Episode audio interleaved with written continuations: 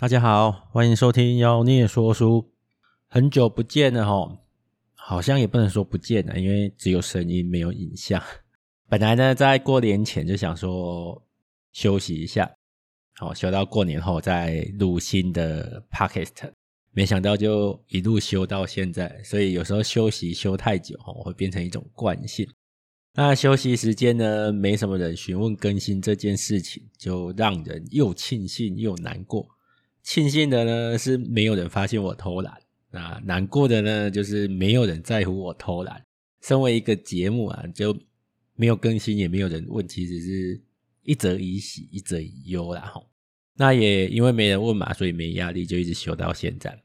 啊，不过到三月底的时候，不知道为什么，大家跟约好的一样，似乎是约好的，不约而同在这个时候问我，哎、妖孽爹，妖孽说书就顾不更新啊？还有没有要更新啊？那我都有点心虚的跟他们讲有啦，有有打算更新啦。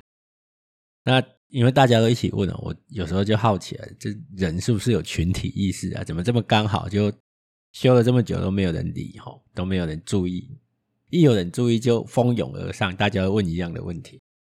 那既然有人问了啊，而且真的修很久了，都有一点心虚了，就赶紧自我要求一下。不过虽然没有录音，但是读书和说书这件事情，我其实没有停过啦。有来喝咖啡的，其实还是可以常常听到我在说书。所以呢，有空还是要常来喝一下咖啡。尤其这个时机的咖啡馆真的是很艰苦啊，需要大家的消费支持。让我打一下广告。那今天要说的书是不会切蛋糕的犯罪少年。会接触到这本书，其实是几经转折啦。就刚好它特价嘛，那我看书名的时候其实是没什么兴趣的，因为我对犯罪心理学这个东西不能说完全没兴趣的，但是就还没有到有很强的动机想要去看这一类型的书。那不过在特价嘛，我的习惯就是我就看一下试读的部分，然后看了一点内容之后，发现诶，其实我还蛮喜欢的。本来呢，以为这本书是单纯的青少年犯罪心理。那试读的时候就发现跟沟通有很关键的连结。说到沟通啊，这个主题呢，是我开这个妖孽说书节目以来啊，最多人询问跟要求的主题。就很多人希望我讲一下沟通啊，有没有沟通的书可以介绍啊？甚至私底下也会很多人问我说，哎，有没有可以推荐几本哦，简单好入手、效果好的那种沟通技巧的书籍？那根据不专业的统计啦，沟通技巧应该是。听我的节目的人，最多人需要的。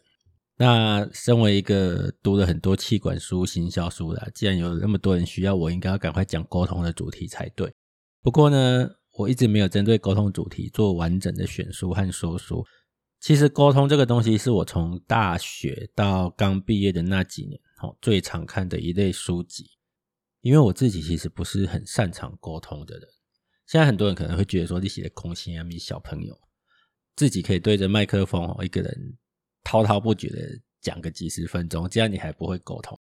其实我以前是被抱怨很不爱讲话的人，那当然自己有这个自觉啦，所以人就是这样。当你有自觉的时候，你就想要改进一下。所以那阵子其实我念了蛮多大家耳熟能详的沟通书籍，所以其实要。真的要说书的话，就要说跟沟通相关的书籍，其实蛮多可以讲的。那之所以一直没有做这类型的节目啊，也刚好也是因为我看过太多的沟通书籍了。但我不敢说全部涉猎过，至少比较有名的什么卡内基啦，或者一些商业谈判的书籍，都看了不少。也因为看过不少，所以发现没有什么一体适用的沟通技巧。你知道我们在读某一类型的书籍，企图从书籍里面得到或学到一些技巧的时候，我们总是希望能找到一个圣杯，最好是有什么无道一以贯之，吼，一个招式走天下这样子。但事实上，你读越多，你会发现这种事情越越不可能发生啊。所以呢，当我发现没有什么一体适用的沟通技巧啊，就反而不知道应该从哪一本沟通书籍来讲会比较好，而且。每一本沟通书籍哈，或者说讲教你讲话技巧的沟通技巧，其实它都只有某个面向，或者只适用于某个范围而已。而且他们都没有讲到一个关键，就是我看了这么多书籍之后，我发现有一个关键很重要的关键，这些书都没有讲到。那恰恰好，今天这本书就把我想要讲的关键讲出来了。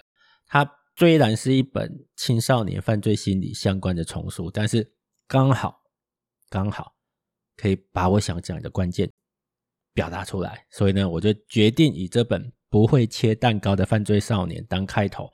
哦，有这本书的关键心法之后呢，以后如果我又挑了跟沟通技巧有关的书，这些沟通技巧才有用武之地。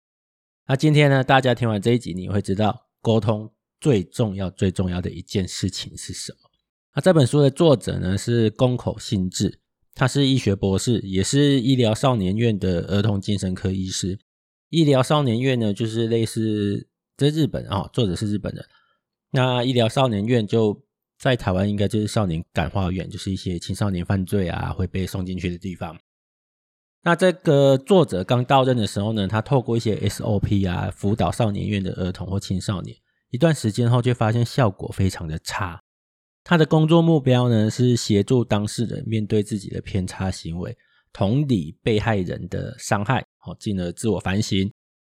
但是这些青少年根本缺乏这些能力，他们连怎么反省都不懂。讲白了就是他们连什么是反省都不知道。好，这时候你就很无奈，身为一个。那个精神科医师，或者说这身为一个教育者，你想讲的东西，你会发现对方根本完全听不懂的时候，那个无力感会非常的强烈。那这本书的书名哦，他说不会切蛋糕的犯罪少年，其实就是他其中一个个案。当他询问少年一块蛋糕要怎么分给三个人的时候呢，他得到了完全预料之外的答案。一般来说啦，我们想象一下，如果我现在桌上有一块圆形的蛋糕。我们过生日买个生日蛋糕很正常嘛。那如果有三个人，我们想要把它切成三等份，哦，你现在就脑袋里面想一下，有一块圆形的蛋糕，哦，假设三个人的六寸好了，六寸的蛋糕，你要把它切成三等份，你要怎么切？通常我们会想象出一个圆心，然后以这个圆心为支点，然后呢，大概切一百二十度，哦，各一百二十度，哦，你可能不见得能马上想出。一百二十度是多宽？反正你就想象说它是一个宾士的造型就好了，就切成三块的嘛。这是我们很直觉的想法跟切法。但是呢，这个个案却会试图在圆形的蛋糕上面直接直切两刀。哦，简单来讲，就是他不懂什么叫三分之一。哦，他不知道怎么在圆形上面画出三分之一的样子，不用太精准，大概就好，他也画不出来。那类似这样子的个案呢？在作者发现这些现象之后，他就用了很多方式去跟他的对象沟通，哦，就是这些少年院的小朋友啦，或者是青少年。然后他就发现啊，有个杀人犯觉得自己是一个很温柔的人，哦，是个杀人犯，哦，因为他杀了人才被关进少年院，而他觉得自己是一个很温柔的人，这是自我认知的问题。然后呢，有那种在走廊上互看一眼就觉得对方瞧不起自己，然后干架的个案。就反正打架了嘛，打架了呢就会有一些程序，然后把他送到心理医师那边去评估一下、教育一下，那就会送到作者那边去。作者就问他们为什么要打架，他们的回答就是啊，对方看不起我。好，这个其实在一些社会新闻上面，我们也是可以看到类似的案例。好，你讲轻一点的，对方就觉得这帮你写的夸大小，那事实上你可能真的是单纯的眼神飘过去而已。当作者深入这些个案啊，就去企图理解他们的思考方式的时候，才发现这些孩子都有所谓的认知障碍。那认知障碍分为很多种，像有些是视觉认知障碍，那就有一个个案啊，就是他画了一个稍微复杂一点点的几何图形，请他照着画出来，就是看着图，然后再把它直接重复临摹一遍，结果做不到。如果连简单的几何图形都没办法辨识、没办法复制的话，那更复杂的文字当然也就学不起来。所以，这种有视觉认知障碍的孩子，在学校就会出现一个问题：他没办法学习文字。好，他没办法学习文字。那如果是听力认知障碍的话，就会造成他无法理解语言，他会听不懂对象想要表达什么。大概可以知道你在讲话，也可以知道你讲的每一个字，但是他无法完全理解你想要表达的意思。哦，这是听力认知障碍。那那种在路上对看就干架的啊，基本上就是没有办法从对方的眼神或表情解读实际的意图，这些全部都是认知障碍造成的。而认知障碍这件事情，不是你想要好好的沟通就能解决的。所以我为什么说这本书讲了很重要的一个沟通关键？当你想要沟通的对象有认知障碍的时候，除非你今天是很厉害的心理医师。除非你今天是很厉害的教育学者，你有办法突破这个认知障碍，不然的话，根本就不可能出现有效沟通的状况。所以我刚刚讲的这本书讲出了一个沟通最重要的关键是什么？就是彼此的认知要在同一个水平上。如果彼此的认知差距太大，那某个人对于另外一个人来讲就是有认知障碍的，根本没办法沟通。那书上呢还做了不少的统计啊，它其中一个统计其实我在阅读的时候还蛮惊讶的。他提到说，以前的智能障碍，那我们现在讲的是智能障碍，刚刚讲的是认知障碍。书上说，以前的智能障碍定义是智商八十五以下，但是因为人数实在是太多了，哦，人数实在是太多了，多到什么地步呢？如果一个班级有三十五人，相当于一个班上有五名的学童是智能障碍。因为人数实在太多，所以后来就改成七十以下，好，从八十五改到七十以下才符合，这样才不会有人数过多的问题。然后呢，特教资源才会足够。不过反过来看，就是智商从七十到八十五的这一段，本来被定义为智能障碍的孩子，现在变成正常了，所以他们拿不到特教资源的。那是代表他们不需要吗？不是。他们还是很需要，甚至他们需要的程度更高，因为他们的外表让我们觉得他是正常的孩子，但是他们的大脑哦，他们脑袋里面的思维，他们的认知能力其实是不足的，是需要协助的。那作者也发现呢，很多有认知障碍的少年院的学生，其实都被归类在这个七十到八十五之间，就是所谓的临界智能障碍。不过这个东西讲下来，其实范围很大了，也跟体质有很大的关系。也不是我们今天要探讨的内容。有兴趣的话，我建议自己去找书来看，哈，容我带过就好。我们要回来聊聊认知障碍这件事情，毕竟我们今天的主题是跟沟通相关的。那其实沟通本身就是一种双向教育啦。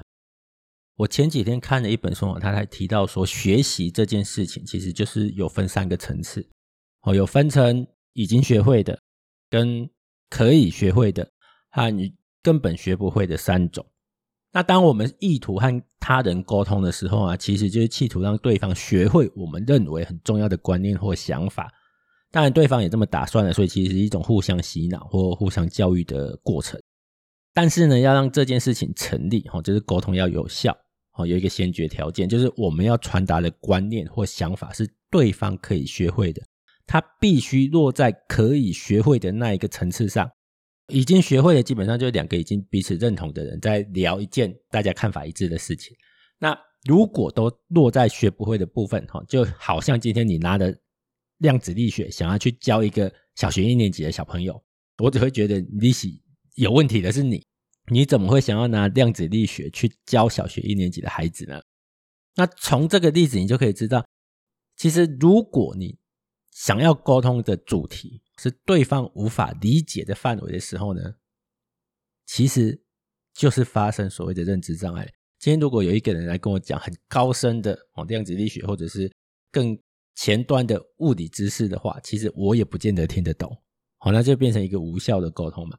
其实当你想要传达一个想法或观念，而对方完全无法理解你在说什么的时候，其实认知障碍就发生了。当然，我们刚刚虽然有讲到智能障碍这个问题。你不会每次都觉得说，哎，对方听不懂我的话，他是不是有智能障碍？不是这样子的，哦，不是这样子的。只是说，如果是临界智能障碍，或者是真的有智能障碍的状况，他的认知障碍会比较明显，而且范围会比较大一点。那我们平常沟通发生的认知障碍，其实就是你要讲的东西对方听不懂啊，好，或者是对方完全不接受，那就是一种认知障碍发生。所以从这个角度来看，其实很多人，包含我自己。都会在某些领域出现认知障碍，毕竟宇宙这么大，一个人不可能全知全能嘛。所以当需要沟通的事件发生，而沟通的内容涉及到根本学不会的领域的时候，认知障碍就发生了。认知障碍一发生呢，沟通就不会有任何的效果，只是在浪费时间而已。这也是我后来很懒得讲沟通主题的原因。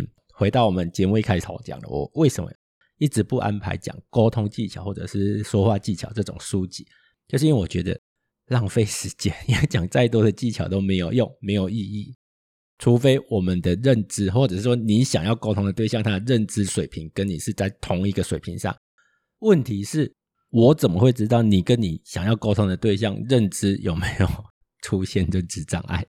啊，如果你们已经出现认知，就是你听不懂他的话，或者他听不懂你的话，那我讲再多的沟通技巧都没有意义嘛。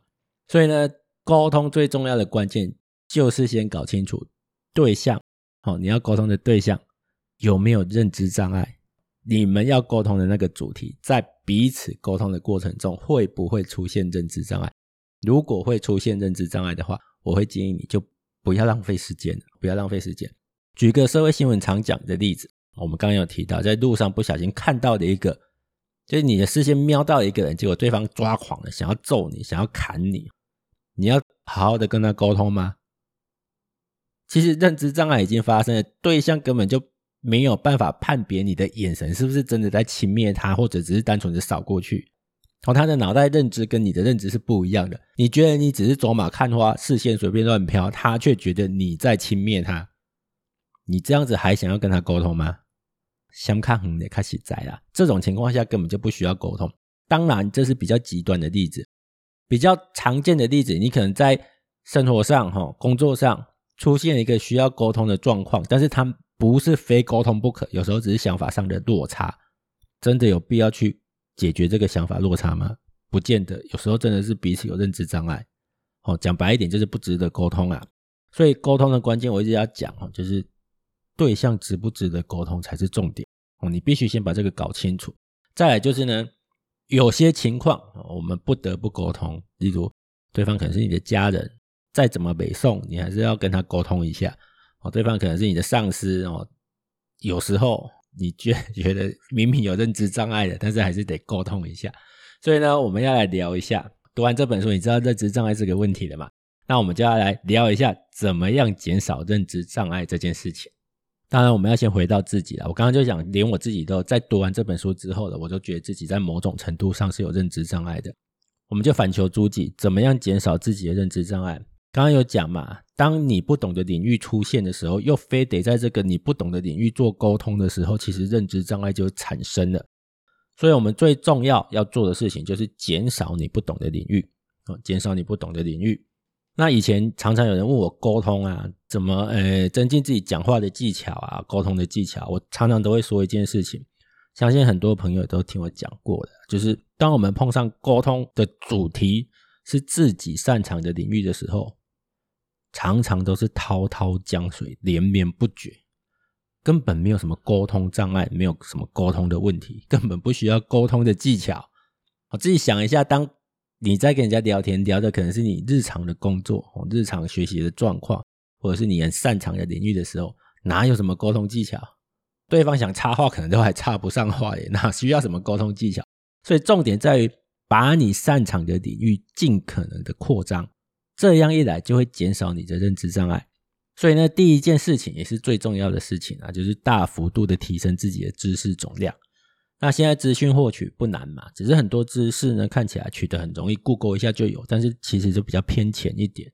那阅读绝对是一个深入各个主题的好方法哦。当然，你听听妖孽说书也是一样哦，效果也不错哦。让我打一下自己的广告。再来呢。当你有足够的知识量之后呢，认知障碍自然减少。这时候你再来想想看，怎么让你的表达能力更好一点，哦，说话的技巧更强一点。那这里提供一个小技巧，一样回来认知障碍这件事情。你想哦，我们从某一个领域完全不懂，到渐渐的懂一点，可以跟人家聊上一两句，最后呢，甚至变成一个专家，持续的钻研，总有机会变专家嘛。变成了我们说的多，别人听得多。你就想清楚自己当初是怎么从有认知障碍，到了现在这个懂得还不算少的阶段，你就可以知道对方出现认知障碍的时候，我们可以怎么样试着去引导他，减少他的认知障碍，让我们的沟通稍微有效一点。当然，这个其实是理想状况了，实际上当然没这么简单。那有机会呢，我们会再挑几本我觉得还不错的沟通技巧。那每一次讲到沟通技巧相关的书籍的时候呢，我应该都会再提一下认知障碍这件事情，因为我认为这个真的是沟通上的关键。你必须先理解这件事情，你才知道你要沟通的对象到底值不值得你花时间，你到底能不能做一个有效的沟通。好，那以上呢，其实就是我读这本书之后觉得很值得分享给大家的想法。那最后再补充一下，我觉得还不错的几个段落，但是跟我要讲的沟通比较没有直接关系的，哦，就是赞美教育这个东西。因为作者他毕竟接触了很多少年院的学生嘛，他发现这些少年院的学生有不少其实是在赞美教育的环境下成长的，所以他其实还蛮反对赞美教育的。他提到呢，赞美教育很大的一个问题，就是目前呢偏向寻找优点并加以称赞，然后企图增加对象的自信。那很大的一个问题在于，这些对象真的很难找到优点，哦，真的很难找到优点。那在这种情况下呢，你又得称赞他，怎么办？你就会称赞一些很微不足道、没有意义的事情。哦，上个厕所也跟他拍拍手。好，叫他做点家事，你也跟他鼓励，但事实上这些事情根本没有任何的难度，也没有被鼓励跟赞美的必要，却会让对象误以为自己很优秀，导致他的自我认知跟社会认知出现差距，反而在他接触了社会之后呢，出现了很大的落差，会造成不必要的心理压力，更容易犯错。然后呢，因为赞美教育呢，也很容易发生一个现象，就是不强迫。这些孩子去做不擅长的事情，而这些所谓的不擅长的事情，单纯以本人觉得很痛苦为由逃避。只要这个小孩子觉得这件事情是很痛苦的，那赞美教育的专家就会觉得哦，好，那就不要逼你。其实这是一个剥夺他成长机会的事情，非常的不恰当。所以作者在这本书里面有特别的。提到赞美教育没有办法解决问题，哦，其实我从他的文字里面，我觉得他是蛮反对的。那我个人在教育的过程中啊，也发现其实赞美教育这个东西啊，嗯，效果真的很有限。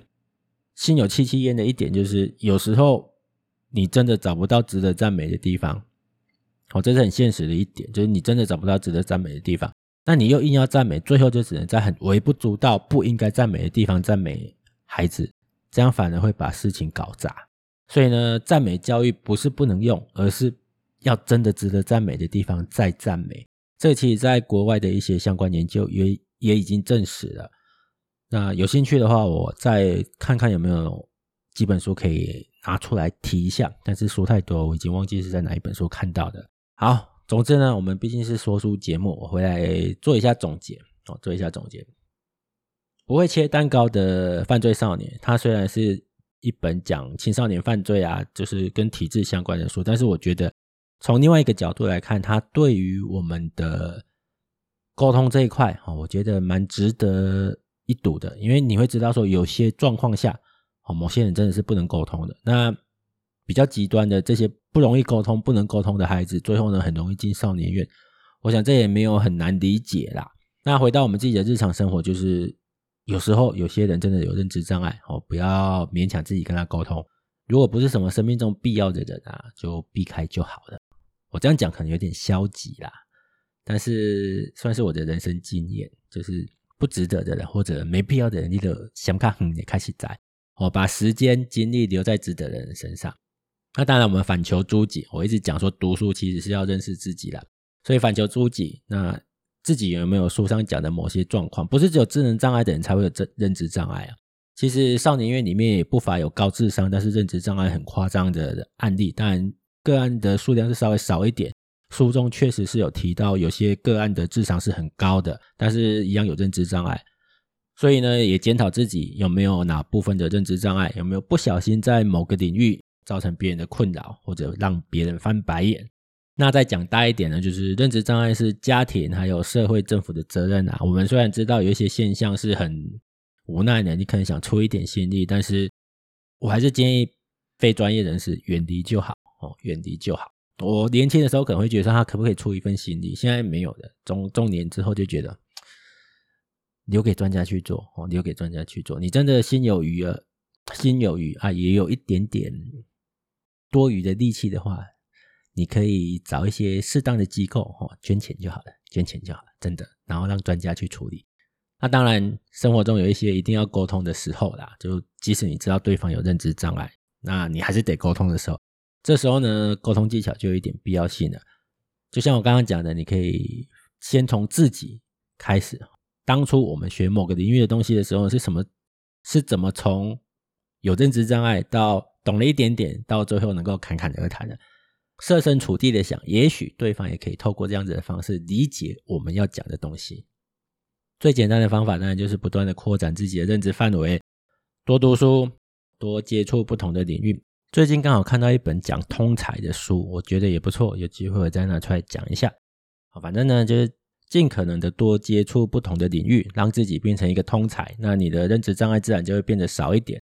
那当然，尊重他人，哈，跟人家沟通的时候尊重一下他人。反过来，不尊重你的人，你也不用勉强去沟通了。其实整集我要讲的重点就是，你要搞清楚对方到底有没有认知障碍，值不值得沟通。在这个前提下，哈，对方没有认知障碍，也很值得沟通，也有必要沟通的时候呢，沟通技巧的书籍才有拿出来的需要。除此之外呢，就不要浪费时间了。好，那我们今天的节目呢，就先讲到这边，谢谢大家。